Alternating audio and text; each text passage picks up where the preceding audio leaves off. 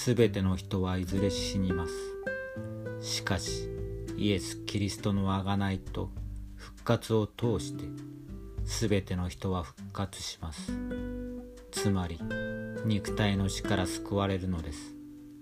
アダムにあってすべての人が死んでいるのと同じようにキリストにあってすべての人が生かされるのである。とパウロは第一コリント15章22節で証ししています。この意味ではこの世で何を選んだかにかかわらず全ての人は救われています。これは全ての人類に救い主が代価なしに与えてくださる賜物です。救い主の贖いを通して罪から清められるためにはイエス・キリストを信じる信仰を働かせ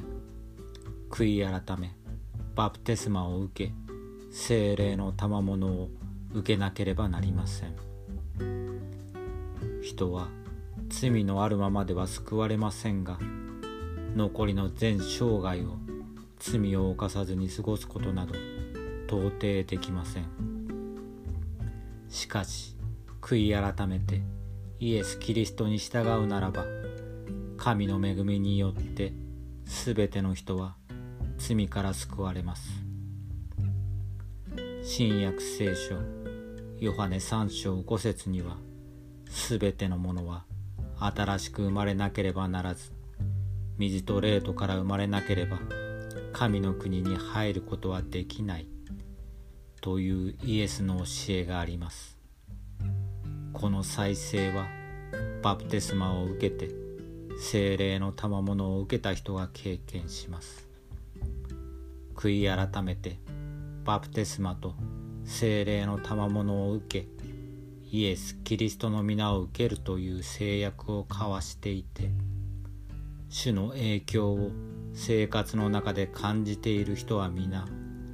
新たに生まれているということになります。